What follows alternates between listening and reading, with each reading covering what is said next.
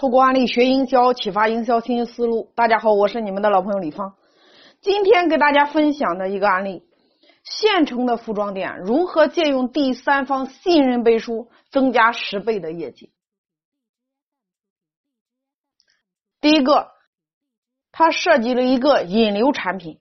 首先呢，进店只要今天进店，他就送两双棉袜，每天送出去五百双。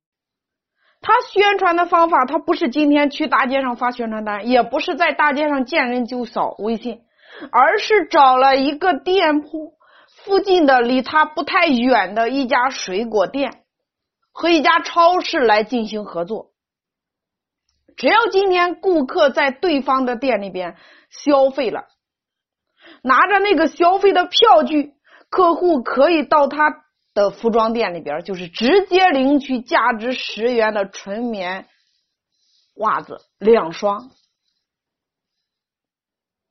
这是第一步。借用第三方的信任背书，把第三方的流量导入到你的流量。第二个，进店促销。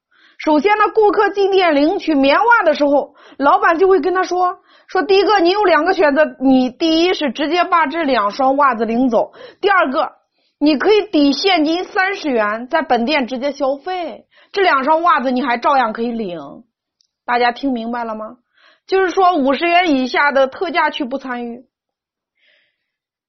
也就是说，通过这两个动作，第一个，一天内拿着超市小票来店里的顾客大概就有一百八十个人左右。直接领走棉袜的大概有二十三个人，其余的七十多个人是直接顶三十元现金用，还有一部分人把那个票据拿走了，说过一段时间再来用。也就是说，他一分钱没有花，直接把业绩提升了十倍。